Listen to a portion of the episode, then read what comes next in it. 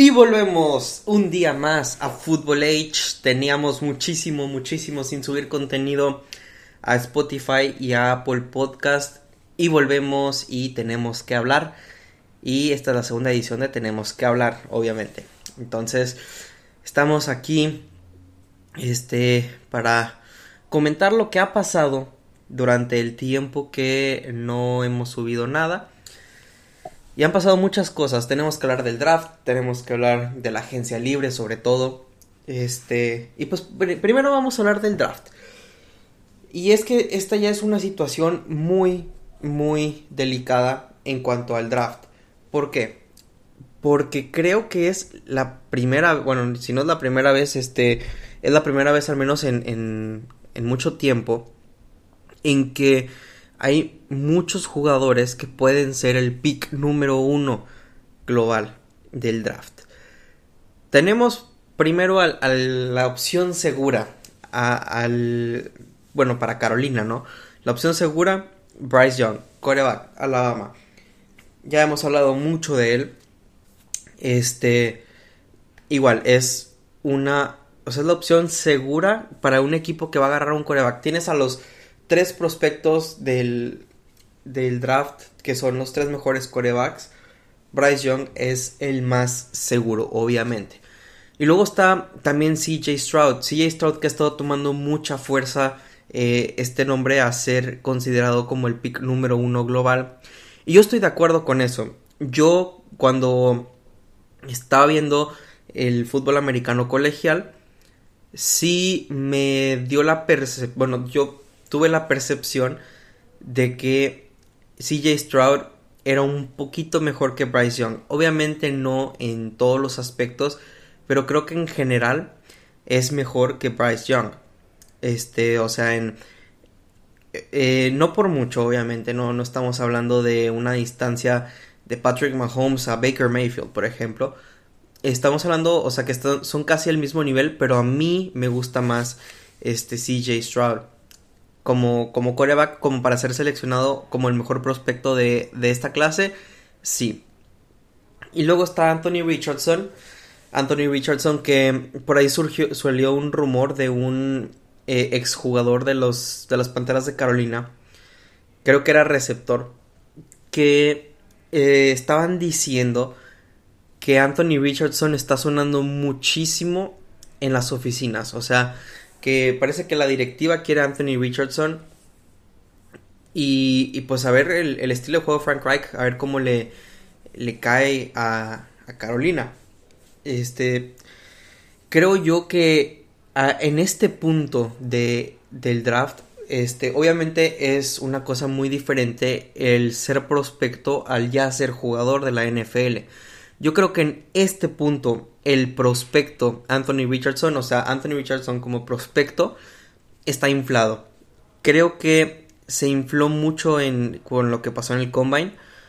Eh, obviamente lo hizo muy bien, pero creo que si hay un gap muy grande entre Bryce Young y CJ Stroud con Anthony Richardson. Ahora, puede que Anthony Richardson como jugador pueda ser mejor que estos dos, pero como prospecto creo que sí hay un gap un poquito separado entre estos dos corebacks que son los top y Anthony Richardson. Entonces, eh, esa es mi, opinión del, en cuanto a la situación de, de coreback. Y luego están los nombres que ya conocemos, Jalen Carter y Will Anderson Jr. Will Anderson Jr. creo que es el mejor prospecto de todo el draft. O sea, prospecto general, no, no podemos comparar un ala defensiva con un coreback porque son este, posiciones completamente diferentes. Son posiciones, este, uno ataca, otro defiende. Pero creo que si nos vamos en cuanto a mejor prospecto, mejor calidad, o sea, más, o sea, que sea más seguro, creo que es más seguro Will Anderson Jr. que cualquiera de los corebacks.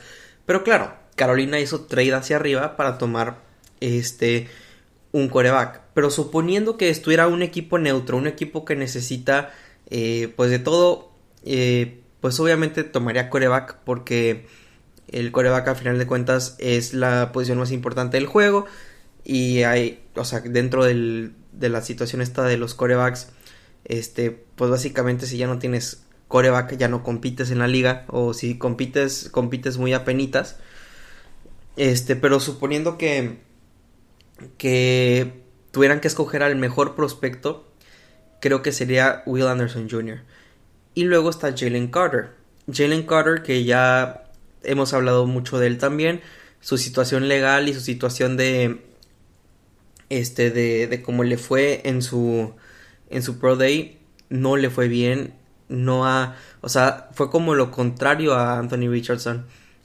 Él ha bajado en cuanto a, prospecto de, draft. Y a ver hasta dónde se cae, porque estaba pronosticado para ser pick número 3, más o menos. Eh, ya con el trade hecho. Si en el trade podía ser de 1 a 3 también. Dependía de que iba a escoger este Chicago. Entonces Jalen Carter se cae. Eh, sí se, se ha descuidado él físicamente. Creo que llegó pesando como, eh, no recuerdo exactamente, pero llegó pesando más este, a su Pro Day. Y, y no le fue bien. O sea, hizo las cosas no como la gente esperaba. Y pues eso también, por ser un, un prospecto top, este, le, le puede caer eh, esa situación a Jalen Carter. Entonces, tenemos cinco prospectos que, pueden ser fácilmente eh, pick número uno en la situación de un equipo neutro. Ahora, con Carolina, obviamente estaríamos con los eh, corebacks. O sea, Carolina se movió arriba y pagó mucho para tomar coreback. Y pues ya faltan. Ya falta un mes para que comience el draft de la NFL. Y luego también tenemos que hablar un poquito de la agencia libre. Todo lo que ha pasado en la agencia libre, o sea, es increíble. Han habido equipos que han ganado, han habido equipos que han perdido, obviamente. Pero quiero hablar este, de algunos eh, equipos y quiero empezar con Houston. Houston que se ha venido reforzando bastante bien, ha tenido muchas incorporaciones, ha dejado ir a como ocho jugadores, o sea, ocho que, se, que salieron y entraron pues muchísimos, ocho o nueve jugadores salieron y entraron otros, otro tanto. Este, y, y Houston, de ser un equipo que no tenía prácticamente nada, o sea, prácticamente, o sea, un equipo que estaba en reconstrucción total, ya se puede decir que tienen la base para formar un equipo ganador. ¿Sí? Tienen, por ejemplo, van a tomar coreback con el segundo pick global del draft. Con el pick número 12 que tienen por ahí, tal vez tomen un tackle, tal vez pueden tomar, van a tomar al mejor prospecto, quien sea que esté. Ahorita es muy difícil hacer una predicción de decir, ah, no, sí, va, va a tomar a este jugador. Es que va a tomar al, que sea que esté disponible, que sea el mejor jugador. Los equipos tienen su propio draft, tienen su, propio este, board y los tienen acomodados este, como ellos creen que son de mejor a peor. Y conforme se van dando el draft, pues van quitando nombres, ¿no? Entonces, quien sea que esté en la parte de hasta arriba del board de los tejanos, es lo que va a, a ocurrir básicamente. Es a quien van a tomar. Entonces, trajeron a Chris Moore, este que es un receptor. Sí, ya estaba con Houston, regresa Chris Moore y luego en la línea ofensiva, este, trajeron a Justin Britt, AJ Khan y Justin, ah, Justin Britt ya lo dije, y pues salió eh, Justin McRae. Y luego en la defensiva se trajeron a Rushing Green, se trajeron a Mario Addison, se trajeron a Jonathan Owens allá en, en el safety. Entonces ya, ya se trajeron este, muy buenos jugadores. Bueno, muy buenos no, pero jugadores que, pueden ser la base de un buen equipo. También tienen bastantes picks del draft. Van a, a poder, yo creo, dentro de unas dos temporadas competir por esa división sur de la conferencia americana. y luego también quiero hablar del otro equipo sensación. Pues, ¿quién más? Los Osos de Chicago. Los Osos de Chicago, después de que dejaron ir a David Montgomery, su running back número uno, este, y con todas sus adquisiciones, o sea, wow. Chicago creo que es uno de esos equipos que va a sorprender, va a dar una cara completamente, o sea, va a darle la vuelta a la moneda y va a este, mostrar una cara que nadie había visto hasta, hasta ahora. Sí, trajeron, este, ya trajeron eh, corredores, ya trajeron, este, defensiva, o sea, defensiva a tope la, la terminaron trayendo. O sea, linebackers, eh, trajeron este, linieros defensivos, trajeron safeties, trajeron corners, o sea, de, todo. Y obviamente las este, adquisiciones más, más grandes, TJ Edwards y Tremaine Edmonds. Es, yo creo que es increíble lo que ha hecho este equipo de, de Chicago. Vamos a ver, y lo repito porque este equipo de Chicago me, eh, pues sí, me, emociona. No soy de, no soy fan de Chicago, pero la reconstrucción que están haciendo parece de videojuego.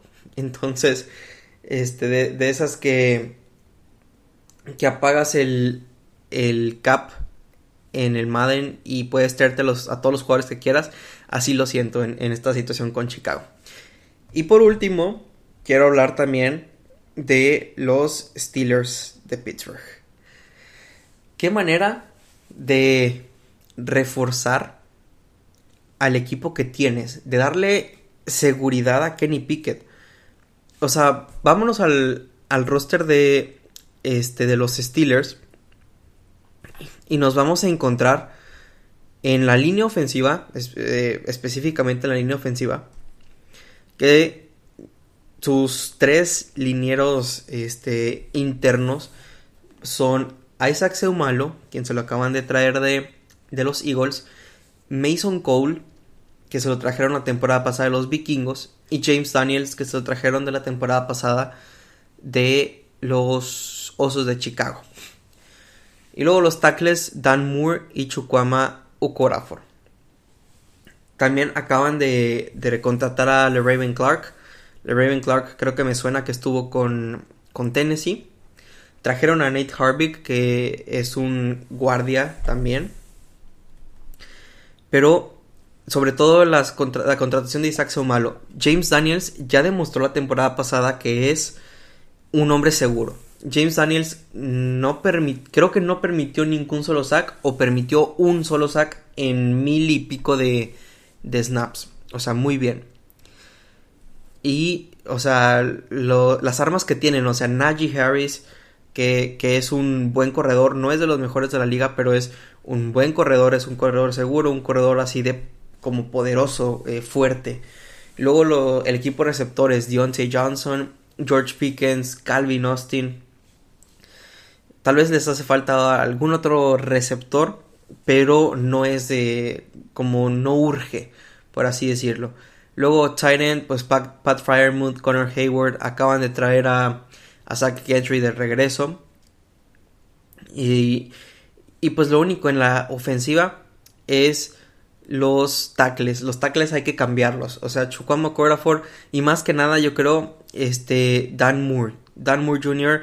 no veo es que es que no lo veo, no no me gusta. Yo soy fan de los Steelers, no me gusta este Dan Moore Jr.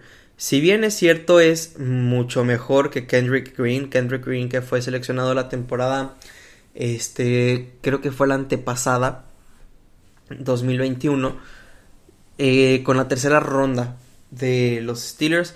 No dio el ancho, eh, quedó muy, muy corto en las expectativas.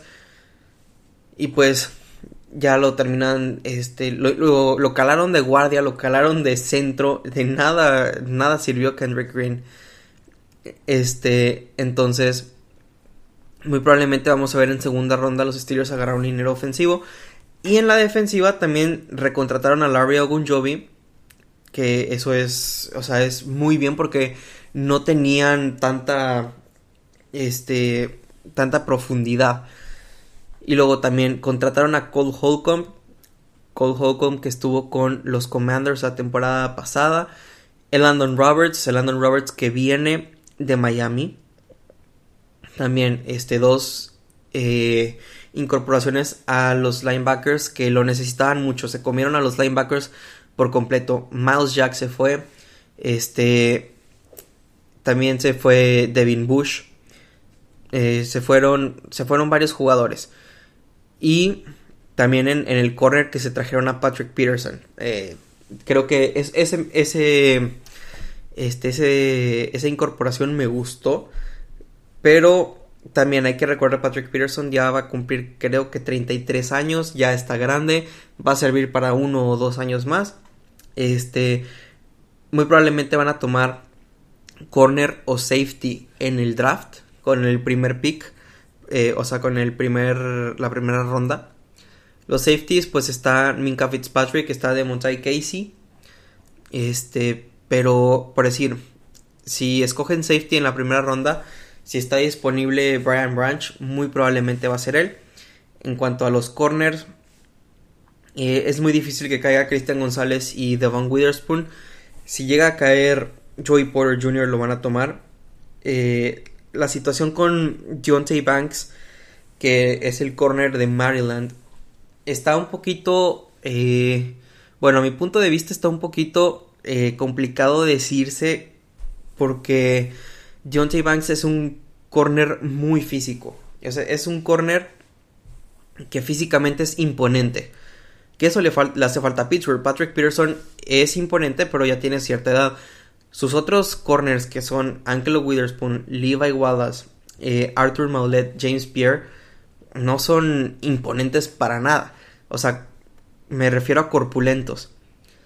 Entonces, esa podría ser una, una adquisición de draft. Pero, eh, obviamente, yo como fan de, de, Pittsburgh, me gustaría ver a Joey Porter Jr. con la primera ronda. Si se llega a ir antes, Brian Branch si ya no está ninguno de los dos, tal vez sí estaría bien Deontay Banks o algún tackle ofensivo, eh, ya sea Broderick Jones, ya sea este si llega a caerse Peter Skoronsky que la veo muy complicado. Total, vamos a ver qué es lo que sucede con este con este equipo que creo que va a volver a sorprender. La temporada pasada estaba pronosticado para quedar con 4 ganados y, este, y 13 perdidos. Terminaron con 9 ganados, 8 perdidos. Nunca hay que dar por muerto a este equipo de los Steelers. Ya nos los han demostrado muchísimas veces. Y creo que esta temporada que sigue no va a ser la excepción. Entonces vamos a dejar aquí el episodio de hoy. No olviden seguirnos en nuestras redes sociales como arroba futbolh03 en Twitter y en Instagram y en Facebook como fútbol-h podcast. Entonces nos vemos en la próxima edición de este podcast. Chao, chao.